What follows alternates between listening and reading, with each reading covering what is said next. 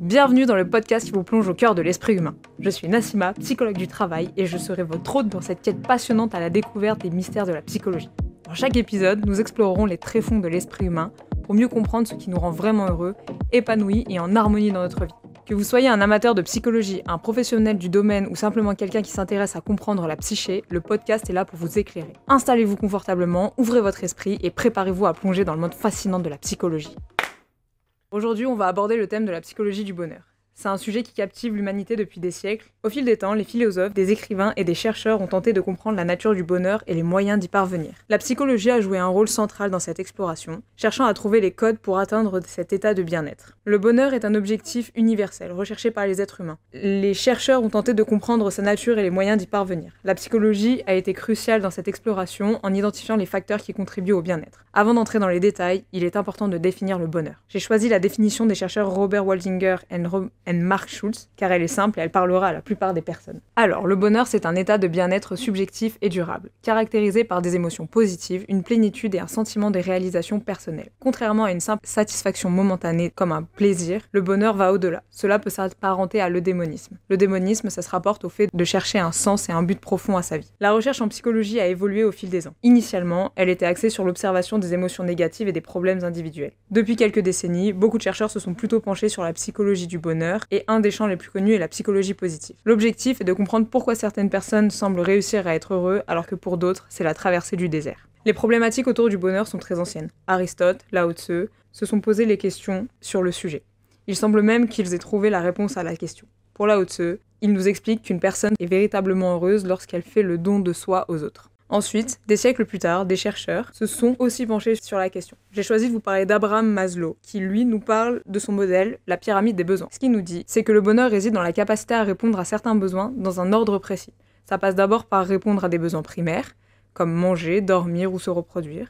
Ensuite, il y a le besoin de se sentir en sécurité, il y a le besoin de sentir appartenir à un groupe, il y a le besoin d'estime et enfin le besoin d'accomplissement de soi. Pour ce monsieur, on doit se focus sur notre propre personne. Ensuite, j'aimerais vous parler d'une troisième personne, c'est un peu mon préféré, il s'agit d'Alfred Adler. Lui aussi psychologue, il est du 19e siècle. Il est à peu près de la même époque que Freud. Alors, ce monsieur, de par ses études, a un point de vue assez pragmatique dans la manière d'appréhender le bonheur. Pour Adler, ça sert à rien de faire une thérapie pour comprendre le pourquoi est-ce qu'on ne se sent pas bien.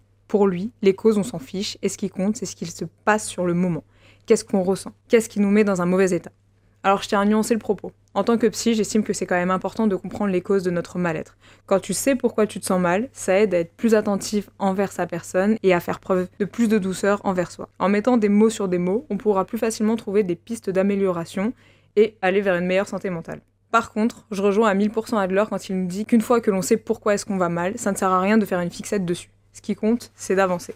On ne peut pas réparer ce qui s'est passé. Par contre, on a du contrôle sur ce qu'il se passe dans le présent, appréhender sa personne dans son environnement et avancer quoi qu'il arrive, et ne pas faire du surplace. Je me suis un peu écartée, mais je tenais à parler de ce monsieur et de sa vision. Il était à contre-courant des pensées dominantes de l'époque. Mais en résumé, pour Adler, ce qui compte, c'est de travailler sur sa personne, de pas te faire de fixette sur le passé, et une fois que tu arrives à un certain stade où tu te sens capable d'affronter ton quotidien, tu peux te consacrer au but ultime qui est pour lui aussi l'autre. Pour lui, le plus important, c'est aussi de faire don de soi. Bon, on a deux points de vue.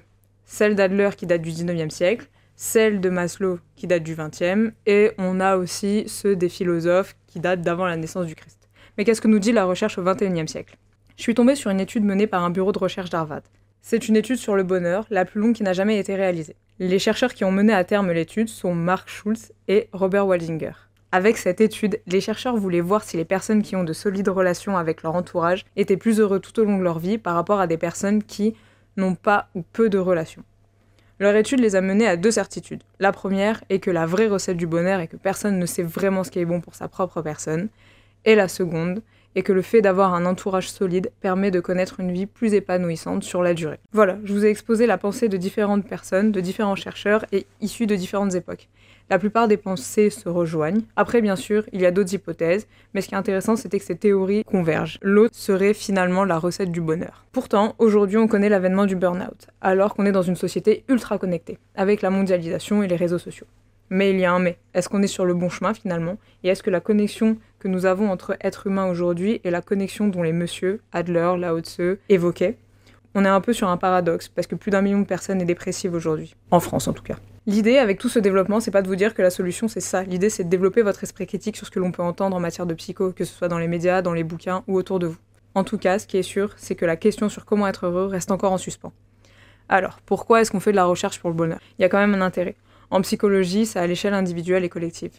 La recherche sur le bonheur a pour vocation de trouver des solutions pour guider les individus vers une vie plus épanouie, à aider les personnes à trouver des stratégies pour pouvoir affronter leur quotidien. Dans l'idéal, il faut que ces méthodes parlent au plus grand nombre, ce qui est assez compliqué d'ailleurs parce que chaque être est différent. D'ailleurs, d'où l'intérêt de la présence des psychologues. Le psychologue est là pour vous aider à développer des ressources adaptées avec des outils et des méthodes développées grâce à la recherche. Le psy ne donne pas les clés directement au patient, il faut que la personne travaille aussi pour pouvoir sortir de son mal-être, quel qu'il soit. Après, c'est encore une fois nuancé. Il y a différents degrés de mal-être et il y a différents types de maladies psychologiques. En fonction de l'état du patient, on met en place des stratégies plus ou moins importantes. Au-delà des intérêts psychologiques, il y a aussi des intérêts sociétaux à étudier le bonheur. Au cours des siècles, la société a évolué, surtout à partir de la révolution industrielle. Les chercheurs ont commencé à s'intéresser aux impacts sociaux de ces changements sur le mode de vie des individus et par conséquent sur leur bonheur. L'un des objectifs de vivre dans une société, c'est d'optimiser ses chances pour vivre correctement. Je termine là-dessus. Ce premier podcast est une mise en bouche. La prochaine fois, toujours sur le thème du bonheur, nous parlerons des déterminants